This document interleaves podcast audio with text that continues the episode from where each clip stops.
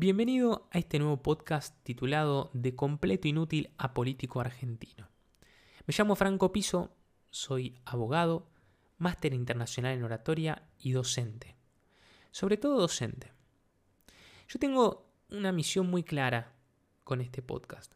Mostrarte cómo hacen los políticos para convencernos que los tenemos que votar. Quiero que charlemos de un montón de temas temas, aislados, temas no tan aislados, porque este año es un año electoral y quiero que a partir de este podcast dejes de mirar la política como algo que ya comprendiste y que es siempre igual. Puede que sea siempre igual, te, te voy a dar la derecha, al menos por ahora. Pero quiero que analices la comunicación de los políticos como vamos a analizar los momentos trascendentes que tiene la política. ¿En qué momento el político nos termina pidiendo el voto? ¿Por qué nos termina convenciendo? ¿Por qué terminamos cayendo siempre en los mismos errores? El tema del episodio de hoy es el debate político. Me pareció interesante arrancar por un momento tan, tan, tan característico de la política. Muy probablemente sea uno de los momentos que vamos a charlar que hayas vivido con más euforia y ya vas a entender por qué. Simplemente para ponerte en contexto, te quiero contar que el debate político más conocido en el mundo fue el debate que se dio entre Nixon y Kennedy, que se enfrentaron en el primero de varios debates electorales transmitidos por la tele en el año 1960 y por supuesto se estaba compitiendo por la presidencia de los Estados Unidos. Contó con 77 millones de espectadores. Para que te des una idea, más o menos el doble de Argentina y en principio Nixon era el favorito en las encuestas. Nixon había pasado enfermo varios días en el hospital, una supuesta lesión en la rodilla, nunca se supo exactamente qué fue, pero básicamente vamos a darle la derecha de que fue una lesión en la rodilla, y no quiso suspender el debate. Pero Nixon era un tipo sumamente conservador, pero se negó a usar maquillaje, se vistió de gris, transpiró durante todo, todo, todo el debate. Y tuvo un gran, gran, gran error con respecto a la mirada, en vez de dirigirse a la cámara, dirigirse al periodista. En contrapartida, Kennedy le entró al maquillaje, se mostró relajado, decidido, una actitud segura, positivo, miró la cámara al responder, decidió vestirse de negro, lo que realzaba la imagen porque el fondo era gris, se dice que incluso tomó sol esa mañana para estar un poquito más bronceado. Lo interesante de esto, para ir introduciéndonos, es que los que siguieron el debate por la tele dieron como ganador a Kennedy. En cambio, los que siguieron el debate por la radio dieron ganador a Nixon. Finalmente, terminó ganando el candidato demócrata, John Kennedy, por poquito margen. Pero según los especialistas, y este es el dato más relevante, ese margen se le otorgó el debate televisivo. Entonces estamos frente a la presencia de un nuevo, una nueva metodología de adquisición de votos que es a través de la imagen. Estamos hablando de hace 60 años atrás, no estamos hablando hace 200. Entonces este debate empieza a tener una gran trascendencia. Se empiezan a ver los candidatos. Y ahí es un poquito donde vamos a apuntar. Mira, para que, para trabajar sobre una definición clara, voy a tomar la definición de Benoit, que se dio en el año 99, que básicamente dice que el debate electoral es un conflicto dramático limitado a un corto tiempo para responder a una audiencia. Te lo voy a hacer más sencillo. Básicamente, el debate político es un espectáculo. O sea, es un evento mediático que por supuesto responde a una lógica mediata visual y gestual. O sea, la lógica de la transmisión audiovisual obedece más a una cuestión deportiva que política. Se utiliza un lenguaje de carrera de caballos, por ejemplo, cuando los comentaristas del debate dicen, uy, están cabeza a cabeza. O de boxeo, uy, tal fue golpe bajo. Esto fue un ataque, esto fue una defensa. Donde la psicología de la forma, o sea, la elocuencia, prima por sobre la psicología de la información. simplificándotelo, la forma vale más que el fondo. Desde un sentido normativo, está perfecto que esté el debate, ¿sí? porque es una práctica necesaria, obligatoria, porque van a ordenar los temas, porque hay una deliberación de y, contraste entre, entre, los dos, entre los dos candidatos, o en el caso que haya más, entre todos los candidatos. Se presentan a los candidatos bajo presión, eso es verdad, eso es cierto. Se reducen y ordenan la información para que el electorado indeciso tome una decisión.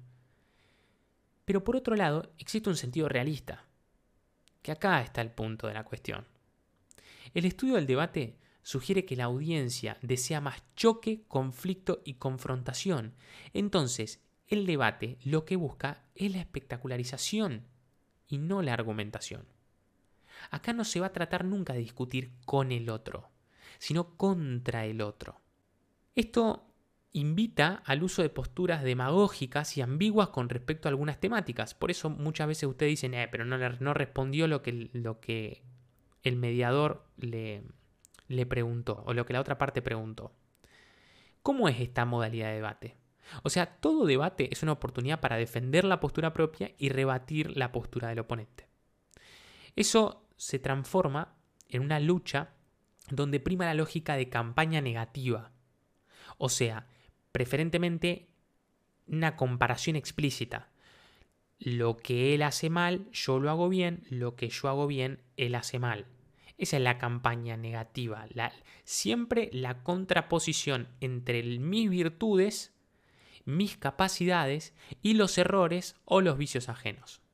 O sea, el objetivo final de un debate es transmitir seguridad y confianza para que los votantes, o sea, nosotros, los simples mortales que no manejamos esto de manera rutinaria y cotidiana, decidamos con más convicción. Pero hay algo que es sumamente importante y que nuestro cerebro lo toma de manera inconsciente que es que normalmente tendemos a dar por ganadores al que tiene el mayor control de esa batalla. Como siempre se dice en todo lo referente a la oratoria, el que pierde el control pierde la batalla porque pierde la confianza y en definitiva pierde la seguridad. Los debates no son otra cosa que una modalidad de interacción que solidifica una relación entre una persona, un gesto, un argumento, una imagen que va a dejar en definitiva una impresión en nosotros. Este debate, como ya lo han visto muchísimas veces en la tele, no es un debate. O sea, el debate, al ser mediado por la televisión, asume esta lógica que les decía recién de espectacularidad. O sea, los medios lo que quieren es vender. No les interesa en sí informar a la población. Les interesa vender, nada más. Entonces, en un debate no se discuten programas de gobierno, porque eso es muy complejo. Eso es aburrido para el público en general, entonces no, no, de programas de gobierno no. Simplemente se tratan de discursos unilaterales, cuasi monólogos, como podía ser Radagast, por ejemplo, donde el candidato no puede ser ni interpelado, ni interrumpido, puede hacer caso omiso a lo que quiera, porque nadie le va a decir nada, y puede no responder las interpelaciones.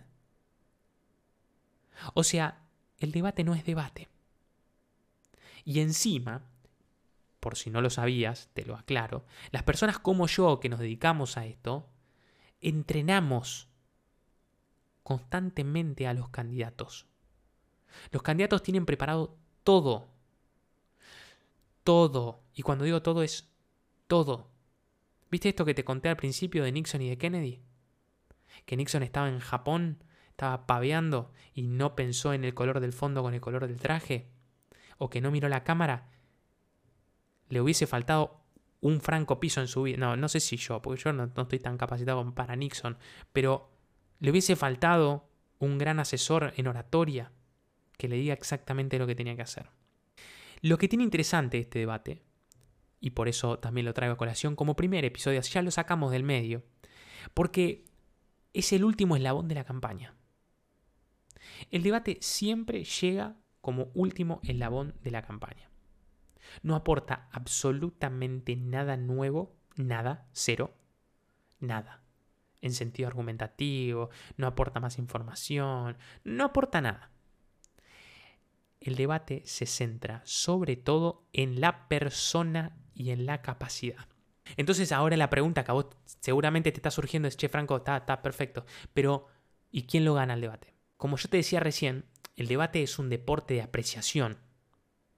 Y como tal, es una cuestión de percepción. Y salvo que ocurra una catástrofe absoluta, porque básicamente tiene que suceder una catástrofe, las encuestas van a decir que gana el que le paga. El sentido común nos dirá que son determinantes por ser el evento o acontecimiento que reúne la mayor cantidad de atención en una campaña, que es una especie de resumen de la campaña.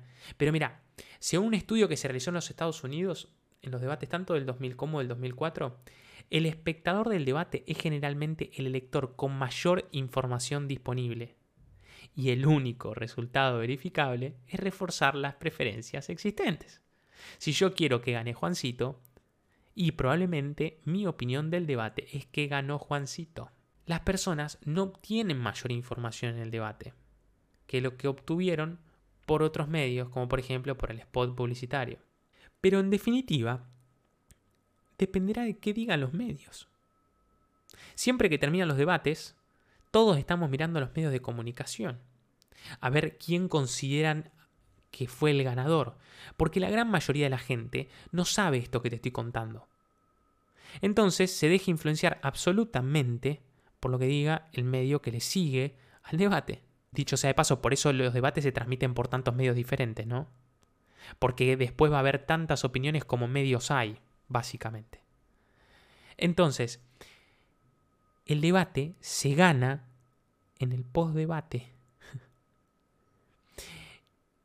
Más allá del, entrenamiento, de la negociación, de la performance del candidato y todo lo que hacemos nosotros en ese, en ese momento previo, ahí donde el candidato está, está nervioso, pero nosotros lo preparamos y, y recordamos los puntos claves y qué sé yo, lo más importante de todo, lo más importante de todo es lo que hace el equipo del candidato después de la actuación del dirigente.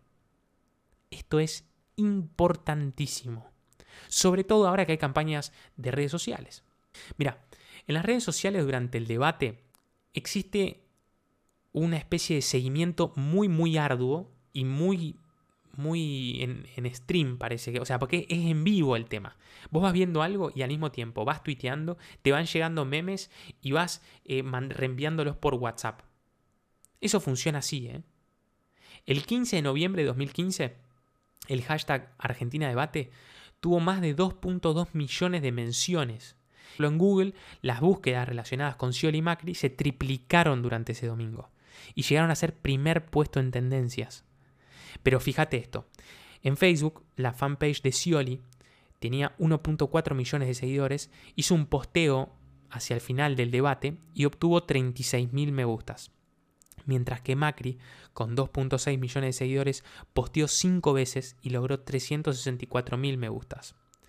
En la demostración de fuerza, cuando se termina el debate, sea en las calles, en la, en la vía pública, en los medios, pero sobre todo en las redes, en ese momento se decide quién ganó el debate.